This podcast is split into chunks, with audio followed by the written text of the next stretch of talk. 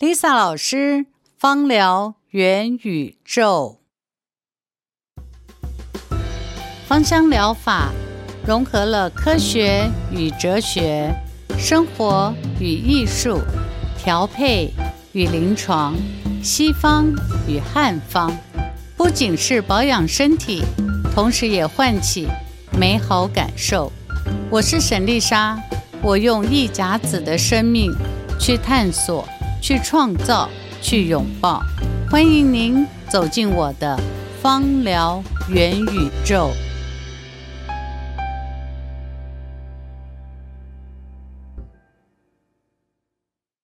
Lisa 老师，维柔你好，嗨，老师好，老师，那个我们认识这么长时间，对，你有观察到我看起来像忧郁的人吗？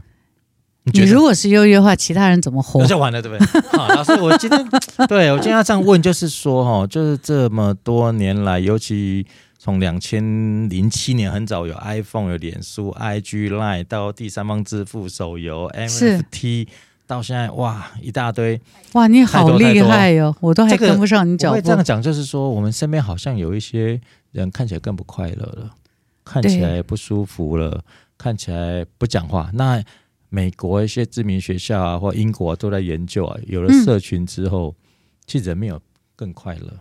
他们追踪五年，追踪十年，追踪到现在第十五年，是他发现人不快乐。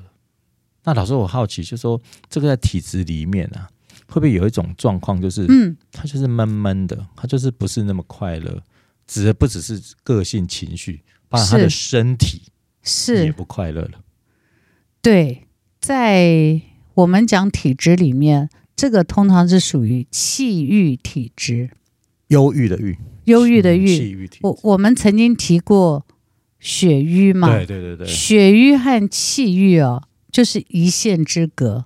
它那个一线的界限有点像什么？就有点像，我还是对糖尿病比较熟悉啊，嗯、就有点像糖尿病哈、哦。嗯，我们说你的糖化血色素超过六点五，对，是呃糖尿病。糖尿病但是呢，你知不知道你在五点八、五点九到六点四的时候，嗯，虽然没有超那个线，对不对？但事实上你已经是候选人了。哦，在排队了。对，在排队。所以你大概在五点八、五点九、六点零的时候，它可能是属于血瘀。嗯，六点四还在血瘀，六点五就是气郁。嗯，所以你知道他们两个是很近很近。嗯，状态啦，还有生活的。身体表现出来的症状其实是很近很近，嗯、差别哦是在除了身体以外，更重要是两个的情绪哦，也是呃有点类似，很接近，就是都是很接近，黄灯转红灯了，对，而且是那种一秒转过去。哦，对，老师刚才提到这个体质里面的气郁啊，嗯，忧郁的郁，那我们在成语里面叫郁郁寡欢，两个郁在一起，哇，看起来就。不快乐了，对，就是不只是我们讲的情绪不快乐，我刚才提到连身体生理上也不快乐，对，所以这气郁会造成情绪上跟身体上都不快乐吗？嗯，气郁哈，它比较是身心一起影响，都不快乐了。一个是你不快乐，然后影响到身体，对；另外也是身体产生这个问题去影响到情绪，对。所以它那个是难分难解，是纠结在一起的，很难去说。嗯、呃，到底是谁去影响谁？很难讲。他那个就是走到后来就是千丝万缕了。那老师，那这样子，我常讲哦，零点八乘零点八等于零点六四哦。那如果以气郁，这不就是一个很容易造成在情绪上最极致，到后来是在精神上面也会出了问题，因为他自己控制不了自己的身体。没错。那身体给了你不好的情绪，一种是不好的情绪还给你不好的身体。是。那是不是这到最后？很精神层面上面就不没错，不稳定了，就是就是我们现在不愿意看到，但是逐渐在成长的，譬如说抑郁症、忧郁症、嗯、或是躁郁症，对，都是类似这样的现象。嗯、你记不记得我们在讲血瘀的时候，曾经讲过一个瞻望症，就是还有幻觉，或是有幻听、幻象。那忧郁也有，就是他们有点这种。分不清，嗯，血瘀有一些这种，譬如说愤怒、嫉妒啊，嗯、啊，羡慕啊，嗯，啊，会或是掌控啊，嗯、会有这样的情绪。但是到了气郁的时候，它是变得更极致一点。那他他的这种掌控已经是变成内化到他细胞里面了。对。然后他的那种呃不开心，哈，对，已经是内化到他的神经的深层里面去。嗯、但是很麻烦的是啊，我遇到的很多呃，例如我的学生，嗯、经常熟了以后，让我知道他的状况。我自己心里都会暗暗大吃一惊，说：“哇，你看不出来耶！嗯、这是一个看起来阳光正面、开心果的人，嗯、我才知道他正面临很大的身心的折磨。嗯，那这样子的人不容易从他的外表言行看出来，但是可以从哪里看出来？嗯、眼睛，眼睛，对，你可以从眼睛的眼神，嗯。”可以感受出来，嗯，就是他可能会有，有时候在讲话的时候，眼睛特别的发光发亮，对，但是或是一下子你就觉得那个光又不见了，缩回去了，对，缩回去，呃，然后你有时候会觉得它的发光发亮是为了发光而发光，哦、就是我为了在群体里面。可能想要去掩藏、掩饰，嗯、或是我想要跟你们大家一样而产生的，对那那一种可能有时候会觉得是过度，所以有的时候我觉得我每一个人要更多的保持一些觉知，嗯、就是那种灵敏度要好一点，去感受一下我们周围的人，嗯，有没有一些这种过度的现象，嗯。嗯。那老师其实刚才提到这个突然之间的这种。突然之间，这种情绪的起伏啊，嗯，就真的有一种那种暴喜暴怒，控制不好，就是我们就会觉得他是不是精神上有一些状况？有，对，嗯、呃，我遇到的都是比较，呃，一个是安全感不足，嗯，那有可能是家庭给予的安全感不足，嗯，好，这有很多这个原因很多，对，对。原因太多了。嗯那有一些呢，就是太要求完美的也有。那我的学生里面呢，有时候有一些怎么哎，突然消失了一两个礼拜，嗯，我就会问他说：“哎，最近要考试啦，因为我们报考 IFE 要考试嘛，对说快考试了。”我说：“怎么你这个消失了一两个礼拜，我都很替你担心啊。”嗯啊，当然时间久了嘛。就再加上我的年龄，有时候他们就会把我当像妈一样，对，对就就会告诉我一些事情。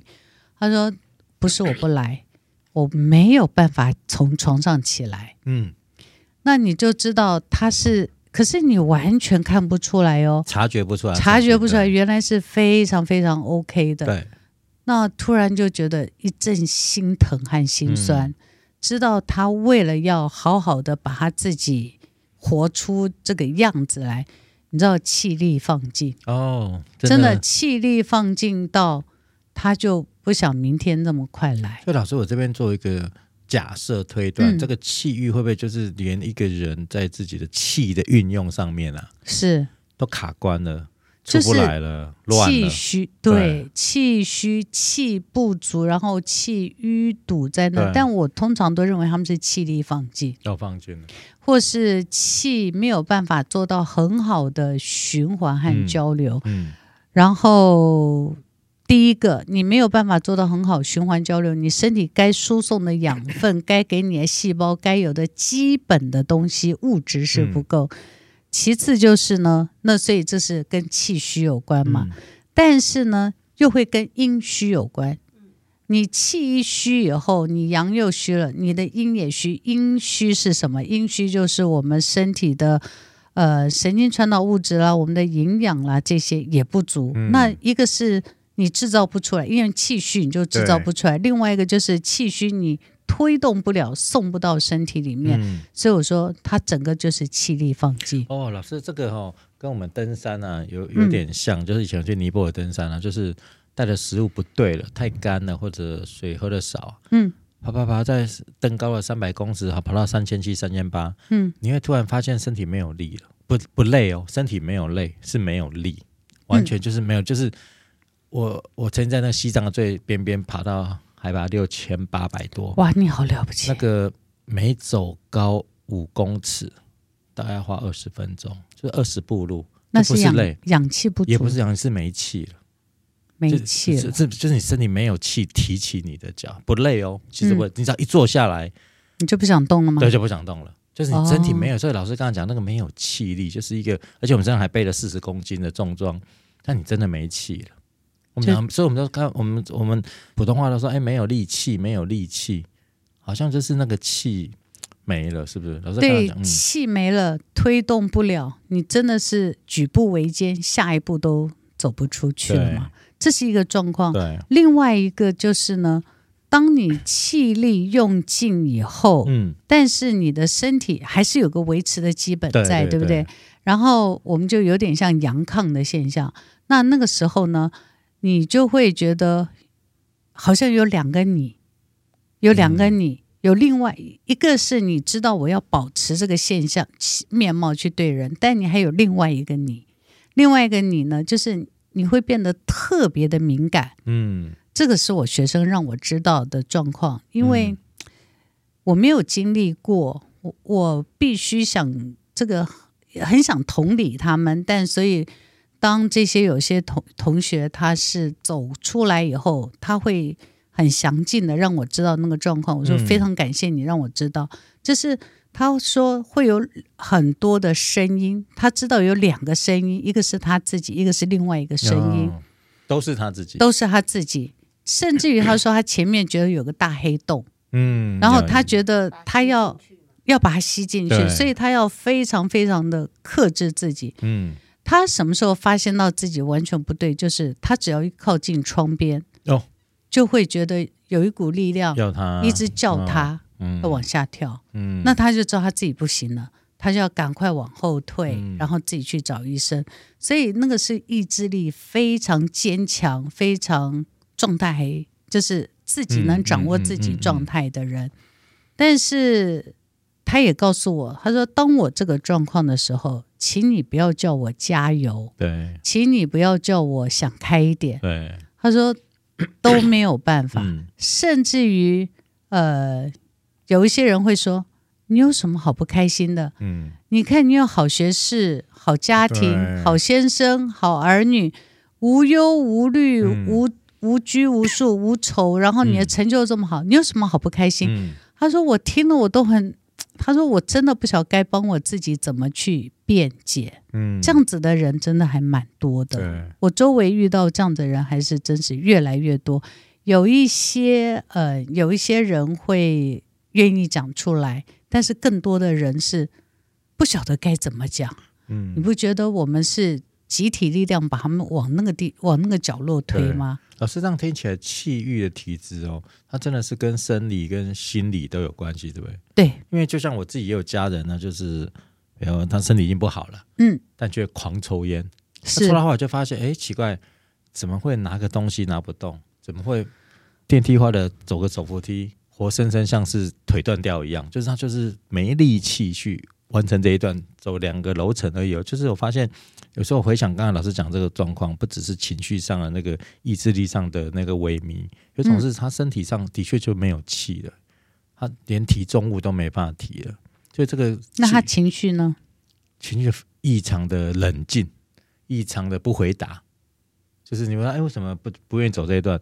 他已经没力气回答你了，他就是不想走了。所以我发现有时候，这个我们刚才老师在谈这个气郁，他真的好像不单单只是体质上，他也跟情绪都绑在一起了，对不对？对，我就是不想往下走一步，对，就里里外外都绑在一起了，就这样就很容易变得好像某个程度像是我们现在二十一世纪最大的问题啊，就人类问题，除了这个极端气候啊、肥胖啊、金融失序外，还有一个很重要就是精神病相关的疾病。刚刚老师讲了忧症、郁症啊，这些属于躁症，对躁症属于比较精神性的，嗯、而且可被隐藏的，就是他可以在工商社会在武林里面隐藏自己的那一块，甚至有人可以隐藏个三年、五年、嗯、五年、八年，就是当他还可以控制自己的时候，还可以隐藏很好，嗯，直到有一天没办法了，不忍嘣，对，对或是说他没力气在里面，对，嘣，爆发的时候，众人说 你怎么会这样？对对对，其实他已经很久了。所以我刚才讲说，多观察，多注意你周围朋友、家人的眼睛，嗯，对，眼神，眼神，那因为有的时候他们表现出来是。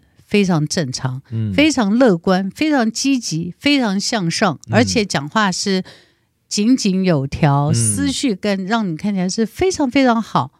嗯，如果如果是可以让你看出来不开心，你还比较知道去怎么帮助他。嗯，嗯那嗯，通常你会看到说，气郁的人身体上大概会有什么现象啊？通常什么失眠啦、嗯、头晕啦、心慌，是不是天天这样？也不完全，对，对对，也不完全，时好时坏，时好时坏。嗯，他就是一个还没有，就是我觉得他新出来的疾病吧。嗯、好，这样讲，就新出来的也不能疾病，就新出来一种失衡的现象。对所以，呃，认知认识这样子的状况，还有同理他们的状况，其实是不多的。OK。我经常跟我这样子的学生，他们愿意告告诉我说，我都说你好了不起。我说你是天选的，嗯。他说为什么？我说因为我们没有，我们不理解，嗯。然后我们没有办法同理，嗯。所以呃，我们这个一般没有经历过的人，没有经就不知道，没有办法同理的人，那我们会用呃理智去判断。对。但事实上，我说。你就是天选出来，可以熬过这一段。你能够同理他们，你能同理他们，对于这样子的人是一个很大的帮助。对，对，对，我说也很感谢你跟我分享，因为你跟我分享，未来我才知道怎么去同理人家，然后去帮助他们这样子。当然，因为太多学生会问我说，嗯、呃，如何给这些郁症的朋友啊、呃，忧郁的朋友，给他一个配方。你知道，真的因人而异。那老师这样听起来，气郁啊，真的好像已经不只是身体，嗯、我们讲了很多体质都是生理上的机能出了问题。嗯，它伴随更多是情绪情绪，而且情绪又是一个相对更麻烦的一件事。没错，因为每个人生命经历不一样。因为我身体有任何状况是属于我生理的啊，就就自己承担嘛。嗯，但是情绪不是的，情绪像这个瘟瘟疫，它会传染跟传播出去。是啊，是这样子，所以在旁边都更跟着更辛苦。对对，所以我经常说，你如果呃，第一个好好照顾自己，如果你真的想要去帮助和陪伴另外一个人的时候，你要先掂一掂自己哦，你是不是够够、嗯、有那个重量去？对对对，对对对，你的状态是不是够好？否则你也会被对，对会被拉下去。事实上，在现在没有更好方法的时候，我觉得。最重要是看医生，还是交给专业？真的交给专业。嗯、大致上呢，呃，医生就是目前来讲，哈，大致上会归纳出来几个现象，就是我们说失眠呐、啊、头晕呐、啊，或是心悸、心慌，嗯、通常都会有心悸现象。心悸现象通常都是阴虚阳虚、气虚会产生的嘛啊。第二就是呢，你会发到有时候他会恍神，不能集中，但是通常他都可以很巧妙的。对，呃，掩饰过去，但你要注意，他是不是不能集中？在让这样子的人，我都发现到有一个现象，就是好强，对，就是希望自己表现的好，嗯，所以呃，完美主义，我通常说完美主义都是不放过自己，对对对。对像我们这种 也不能说得过且过了，但是就给自己的 range 很大的人啊，对。就给我们我们自己给自己范围很大人，不，这个弹性太大，太大。无止境的弹性。对，我的弹性是蛮大的，你知道，有的时候。一百分后面还可以开两百分。对，就是我我通常就说，就是人家说这个。他学不就尤其是对小孩子，他学不会。我说没关系，他要学要活到八十岁，学到八十岁，他可以错一百次，对，还可以。他现在错几次，三次没关系嘛，还九十七次可以用。对，对，对，我是那种弹性无限大的这样子。但老师，嗯，那我让我打岔，这样子我听起来这个气郁啊，好像除了身体，老师待会可以来说明一下气郁这些身体的现象，尤其是精神上延伸的。嗯，那我这样听起来，好像气郁这件事情。跟呃自己的修炼啊，或者是精油啊、芳疗啊，嗯，是不是可以帮到更多是属于情绪的舒缓这一块？对，但是在讲到情绪和芳疗帮助的时候，我们要先弄厘清它是怎么，你才好有这一类的油去帮助嘛。所以第一个就是。嗯，通常会认为有这样子状态的话，都是会跟我们的神经传导物质，譬如说血清素啊、多巴胺啊这些，嗯，分泌不平衡。另外一个就是跟我们的内分泌不平衡。对。第三个就是我们会统称说压力太大，但是你知道每个人生命当中他的压力是不太一样。第四个，通常会发生这样子现象的哈，会跟他生命中是不是突然遇到了逆境？嗯，对。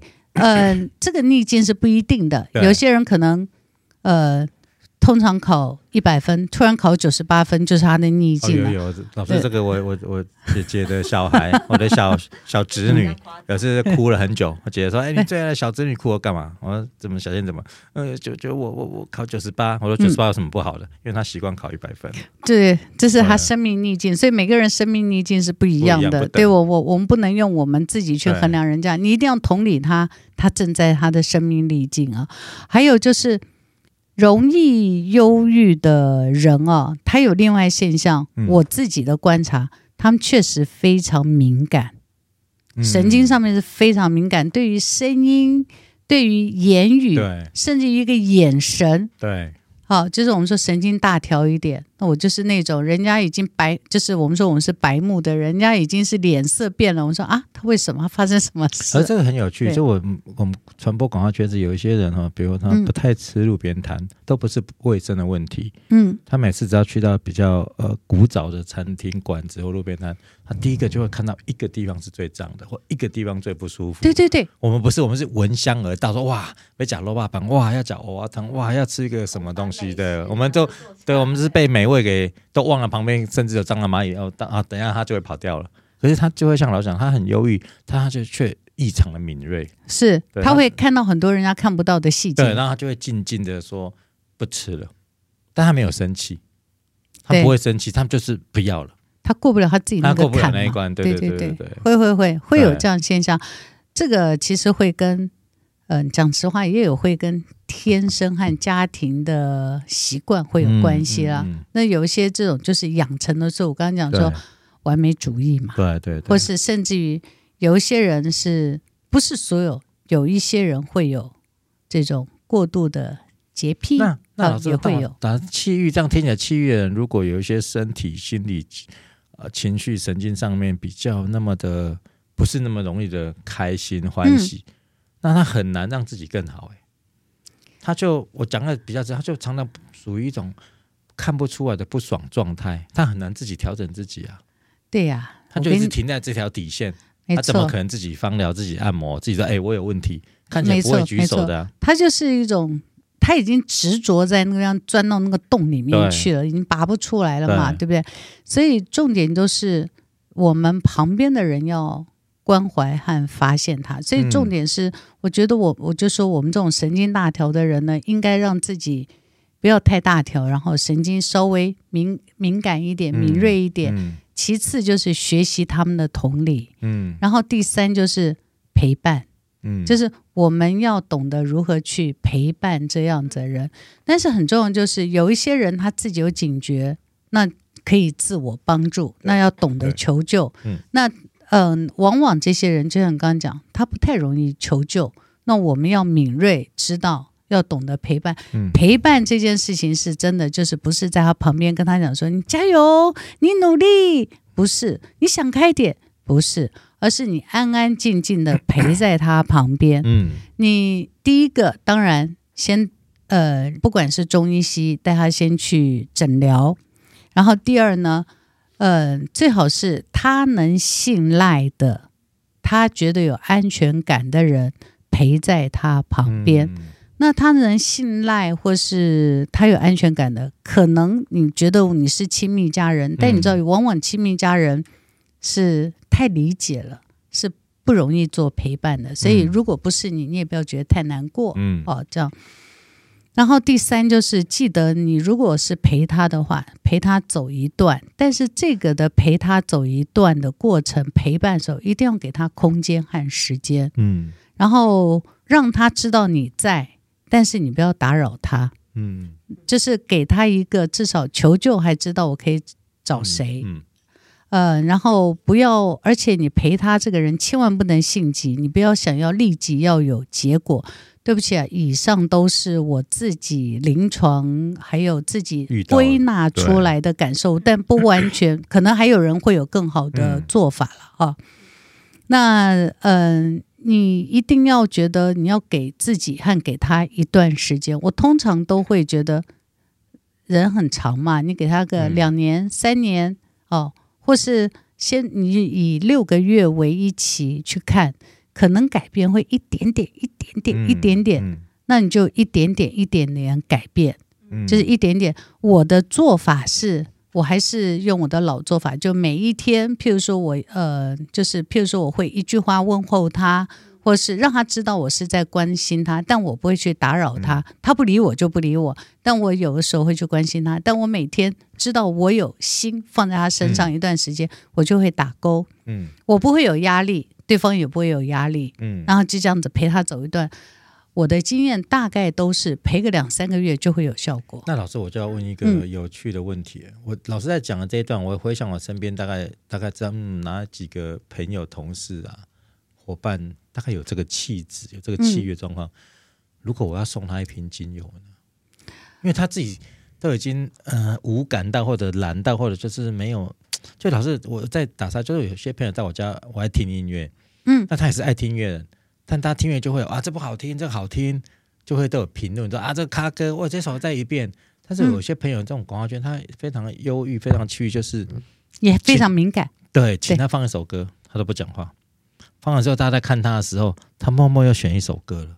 我们都觉得一个幽灵 DJ，就是他选的歌不错，但是他完全没有跟我们互动，他沉浸在自己的角落。对，但是我们换别首歌之后，他就会小小声说：“这首歌还蛮好听的。”就是他不想表达出来，但我知道他是忧郁，因为他连放了歌，一看那歌词说：“Oh my god！” 这歌词实在是有点负面。嗯，那如果在这种状况下，我想要送，比如我现在有一个带了一个美术，一个男生很有才华，他真的很忧郁。我就好想让他在工作上多一点点的提振，对，提振，然后不要有一个每次在跟他开会之后，客户都说他是不是不开心？我说他没有，他就先天有个忧郁的气质，但他是不是那种像我们知道梁朝伟啊这种港星有忧郁，他就是比较接近气郁，他不快乐。他一下工再开始打包的时候，他就会先想到说，哇，那等下要开两个多小时，他永远想的都是负面的。是他，我都会说。你怎么不想这两小时？你可以去找个好吃的。嗯、他说：“对哦，我怎么都不会这样想。”我说：“你每次用我在想负面的。”那如果老师我想要送他两瓶精油，一瓶精油，老师你觉得这什么可以让他盖？我们英文叫 cheer up，让他再有点活力一点点。我跟你说，还真不容易，不容易，对不对？对，一般都会说啊，你可以用什么用什么。我通常不会随便建议，还是不要，干脆就不应该给他。呃，我觉得是应该先松开他。嗯。那松开它的话，在松的过程里面，先是陪伴，然后你要去敏锐的去观察，因为往往可能我们会说，呃，玫瑰啊、茉莉啊、佛手柑呐、啊，然后我们用科学去讲说，嗯、呃，它可以帮助他什么血清素啊，或是什么呃多巴胺呐、啊，或或是会帮助他。其实我觉得都不是，因为我刚才讲，忧郁的人他的嗅觉、听觉。是很灵敏的，甚至他的喜恶就分得很清楚。对对对，嗯、你可能大家觉得喜欢的东西，在他鼻子里面是非常难闻，对对，对，非常臭。或是我曾经就有学生跟我讲说，我为什么闻到玫瑰这个味道就有股很酸臭的味道？哦、我有听过，我也有听过，有吧？嗯、有听过，对，对就是别人当下很莫名其妙，对，大家就觉得说啊，这个味道很好闻啊，对。对那他说我闻到它这个味道就觉得很酸臭。你要尊重他的鼻子，因为他、嗯、他就是跟别人不太一样。嗯、我甚至于大家都觉得说，哇，这个檀香闻起来很好闻。有人说我闻到它就想哭，我就想把它扔掉。嗯、其实这个都是尊重个人的。所以你说给忧郁的人是要经过一段时间的观察。所以某程度，我们刚才那个提问啊，就我站在我的立场，好像我、嗯、我想要献出一种友善关怀给这样的一个朋友。嗯，觉得他比较气郁的倾向，但另外一个方面反过来，我不应该这么做，我应该先真的是了解他，就陪伴他，而不是强迫他说：“哎、欸，那个谁谁谁，你应该快乐，哎、欸，你应该 open minded，应该对这样的人反而不太需要。对，或是说，哎，你营养不良，你要吃一点这个，吃一点那个。对，不是，就是就是要陪他一段，然后给他一点空间，给他一点时间。但是你要去知道他喜欢什么，其实你可以试着做一些复方的油哦，复方，然后在空间里面去让他嗅吸到、闻到。那有一天他或许会说。有个味道还不错。对，老师，我正想打岔，因为我前阵有个几个朋友在我家，我都很熟，就有一个我知道他就是，嗯、我现在回想起来，他应该就是比较气郁型体质。嗯，因为大家说哇，用这些精油好酷哦，这滴滴怎么一大堆，他都不讲话。等一下离开的时候，他就突然说：“王哥，我喜欢你家精油的味道。”我就说点点点的，过了两小时你才讲，我早知道就多滴两滴，或者我就把扩香放到你面前就，他反而不敢表达。嗯、是的，对，因为。嗯，他们会有些是过度的有礼貌，对，有一种，或是过度的节制，对，过度的压节制，压抑和节制，不至于到假了，但就是他就是好想讲出来，但他都僵在那里，对。但是你觉得他也不是在压抑？如果是我说，哇，真的，嗯，我有时候就会太过说，哇，真的，那我就送这瓶送你好了。其实对他们来讲就是压力。对对对，我后来我就开始反省了，像这样子的人，以前这样子，我说哇，真的，因为我是那种，我学生说我是那种满出来的那种的爱，对，那所以 满载的爱。我我后来也是学着收敛，你知道，他如果这样子跟我讲话，我说我现在就会说好，你。把你的瓶子拿来，我送你两滴，我送你三滴，因为第一它不会太有压力，第二它可以带着走。哦，老师这个这一招好用，因为我自己就爱吃、爱煮、爱喝嘛，家里有一些还还行的威士忌红酒，嗯、发现如果有这种气郁接近那样个性的，嗯，他比如说我们在吃饭喝一点酒的时候呢，大家就会讲这个酒的的这个 aroma 的，我也不敢喝啊、嗅啊、闻啊、尾段啊，哇，这些手去搓。但你会发现，这样的比较忧郁型，他不太讲话。但你知道他是喜欢的，所以通常在走的时候，我就会，他如果说他表达表明的时候，他也喜欢，我通常就有那种小玻璃的分享瓶，我就装个五毫、十毫、二十毫，对对对，小小的时候你回去再慢慢喝，有空喝啊，没关系，酒都不要喝太多，饮酒都不好，你就是就给他一点，他反而会现出一种小确幸，但他也不会拥抱你，但他会很珍惜这一关，那就是他们所有的动作都小小的。情绪都小小的，那已经开始松动，那是好事。其实这是好事，所以我觉得我们周围如果有这样子的人，我们要慢慢去理解他，嗯，然后先松动他。你知道，就是郁郁已经是塞住，就是已经打结，然后卡死死结了。我们第一件事情就松，先慢慢松。那松的方法有很多很多，下一次我可以慢慢讲。这个松的方法，你可以利用大自然，你可以利用很多很多很多的方式。嗯、呃，我下次也可以给你一些配方。Okay. 但是我说的配方只是说有，我可以给三种好不同类型，三种不同类型的配方。嗯，那你可以试，就是嗯、呃，试了以后，你大概就知道哦，他喜欢 A 或是 B 或是 C，Okay. 你再从这上面再去做往下延伸。对。但是，呃，我觉得用芳疗陪伴这样子气郁型的人，最大的好处就是，呃，当他一旦他的呃走出来松动的时候，你就像有点像破壳而出的小鸟，看到的第一眼就会认他是主人，对不对？嗯、当他一旦找到他的天命的味道的时候呢，那这个味道可能就是他的安全感，对，或是他的陪伴。哦，他就会比较喜欢，然后甚至他就认定了。嗯，那但是他未来会不会改？没有问题。他这段时间就是我说陪他走一段，然后慢慢慢慢他自己就会路越走越宽，嗯、然后接受度就会越来越、嗯、越宽。或许有一天他就说，那个很酸臭的玫瑰在他鼻子，突然有一天会觉得哇，怎么像繁花盛开？嗯、那很难讲。我觉得。我觉得那是一种化学变化，对，就就是慢慢改，慢慢改，慢慢改以后，他的身心灵会产生一种化学变化。哦、老师，今天我们那个这个节目啊，芳疗元宇宙也录了蛮多集了。我们有个新朋友温妮啊，我想问一下温妮，跟老师大家都这么熟，你身边有这样的朋友吗？你有遇过吗？你说气郁的？对啊，你怎么处理？像老师刚才讲慢，老师是刚才一直用一个字很巧妙，松动，慢慢的松动它。对，就是松动。嗯，陪伴呐、啊，陪伴。你有什么例子吗？嗯，之前有遇过，就是比较忧郁的，他就是他他应应该是说，像老师讲，他之前就是躁郁，然后后面就是有一点忧郁，嗯、他也有看看医生，嗯，但是有时候就是跟他沟通，真的。有点像老师讲，就是你跟他讲加油那些，他没什么感觉。嗯，但是反而是有时候你就问他说：“哎，你吃饱没？要不要去吃饭？或者是你你今天晚餐是一个人吃吗？什么？就是这种很平常的沟通这样子。然后你送他东西，或是你要过度侵入他的一个个人的 space，对对对，他他其实是抗拒的。对，所以有时候我们就是在跟他接触的时候，像刚才分享那个味道。因为像我自己也很喜欢使用精油，嗯，所以我有时候是其实是巧妙问他说：“哎，你看我今天涂在手上这味道，你觉得怎样？”嗯，然后他就他如果不表示的话，就是他没有很喜欢，对，对。但是他如果觉得说：“哎，你前几天那个味道，我觉得还不错。嗯”就是我会试用每一天不同的味道，然后他有一天就突然说：“哎，你礼拜天涂的那个，我觉得还不错。”然后我可能下一次就会。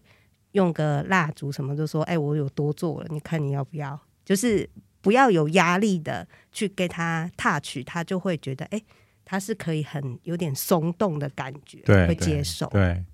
老师，这个温妮刚才这个有趣哦。我他在家里有时候煮饭，请朋友全家来吃，有小朋友或者一堆大家都同年纪，是就有人我说，哎，问哥很怪，有时候你在同一个料，你在分食物的时候，我都煮地中海立体，有些你会特别像说菜啊，跟他讲说这个多屌多酷的，好难买这什么什么什么葱。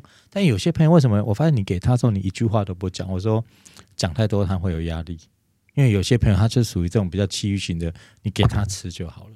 你反正不要跟他讲很多，你讲了之后，他连那个刀叉怎么拿他都搞不清楚。没错，对，真的，我们就是我觉得要帮助气郁的人哦。其实我觉得这是一种学习啊，新的学习啊，嗯、就是你要给他空间，对，然后你要尊重他的领域。那老师这样子，老师这样有趣，我们下一次来聊聊这个气郁的方疗的配方啊。这个系列应该帮他取一个名字，就叫。默默的芳香疗法，默默。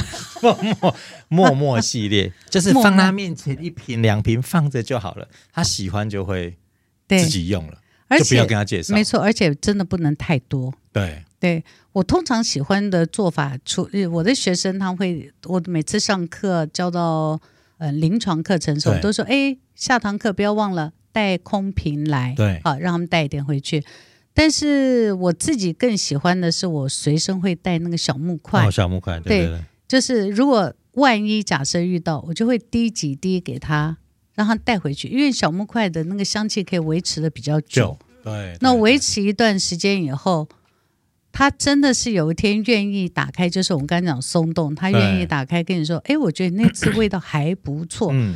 你绝对会觉得像中头彩的感觉，嗯，对吧？对对，对，很开心嘛，你就觉得像中头彩，然后你就会觉得哦，我知道，我找到方向，但是你也不要一下子给很多，一点一点，慢慢慢慢，因为他开始松动，一下子没有办法接这么多，气力放尽的人，你能够叫他手上一下子满载而归吗？不可能。对，老师，我在。小收敛就是我我因为我喜欢花店长大都在海边，嗯、我们就一群人，然后朋友不分年纪，大家都去海边，就会看到里面比较忧郁、比较郁郁寡欢的。我们去海边之后，大家进拍照玩啊，丢石头啊，会聊天。但你就会看到有一个默默的像石像站在海上，他也不跟我们聊天，但大家都好朋友。他在前面就突然变一个石雕像，他就看起来若有心事。你们其他人会不会说你好假？不是有些人说想会说啊啊，现在基本安娜啦，来加弄白恭维。但我有时候跟他说没有，这样的朋友愿意跟我们来都已经了不起，因为他很想来海边，但他表达不出，他只说哦，你要去海边哦，哦好啊，我也想去，就这样。但他一去的时候，他其实开心的。所以我们我有好几次经验是我开车载大家放音乐回来之后，你就突然发现说，你从后座会听到一个声音说，其实我今天很开心。但我们旁边都不讲话，因为我们想说。开心的表达怎么音量这么小？这位老师刚才一直用这个“松动”这个字啊，我想那个“松动”系列、“默默”系列，将来可以是一个很好的课程跟芳疗。就是松动，然后松动有很多方法嘛，啊，对，那嗅觉，然后松动他的嗅觉，因为他是灵敏的，所以你去松动它嗅觉，透过嗅觉松动他的脑，其实是一个方法。对对，这世界上一定有个方法可以帮助他的，不是不是走到绝路，而是你还没发现。搞不好我常讲的这三百六十度的沟通，搞不好这样的气域，你只要用了二十五度就好了。对，他能接受这二十五度就可以。没错，对对对，不要急的说我要用一个方法，哎，你可以，那他就一定可以。没有，对对对，因为每要尊重每个人独特性。对。但是这个世界有这么，世界生了这么多样性的人，又就生了这么多样性的植物。对。一定有一个角落有一个植物是属于他的。对。只是我们还没找到。对。我们可以陪伴他慢慢寻找，所以陪他走一段。嗯。然后给他一点空间，给他一点时间。对。对。这一辈子很长，当然也很短，但也很长。但你愿意用心一段的话，你越你的用心度不是你在旁边唠叨度，嗯，但是你愿意多给他一点，他的时他的松动时间会更快。当然，我们还可以借助大自然。嗯，那我下一次来告诉大家如何借助呃这个大自然、芳疗、食物、朋友，我们一起来努力。啊、呃，甚至于可以透过一些经络，嗯，但是你不能一下子就说来我帮你按摩。不行，但是我们可以透过一些经络穴位，慢慢帮助我们周围的人，帮助我们周围的人，其实也是帮助我们自己，嗯、让这个世界变得更好，让世界变更好。嗯、谢谢老师，谢谢薇蓉，继续，我们就不说加油了，不能加油，我们一起变好，一起变好，一起变。好，拜拜，老师，拜拜，拜拜，拜拜。谢谢聆听今天的芳疗元宇宙，还想了解更多有关植物精油与芳疗知识吗？你可以点击爱理石的连接，随时来查看。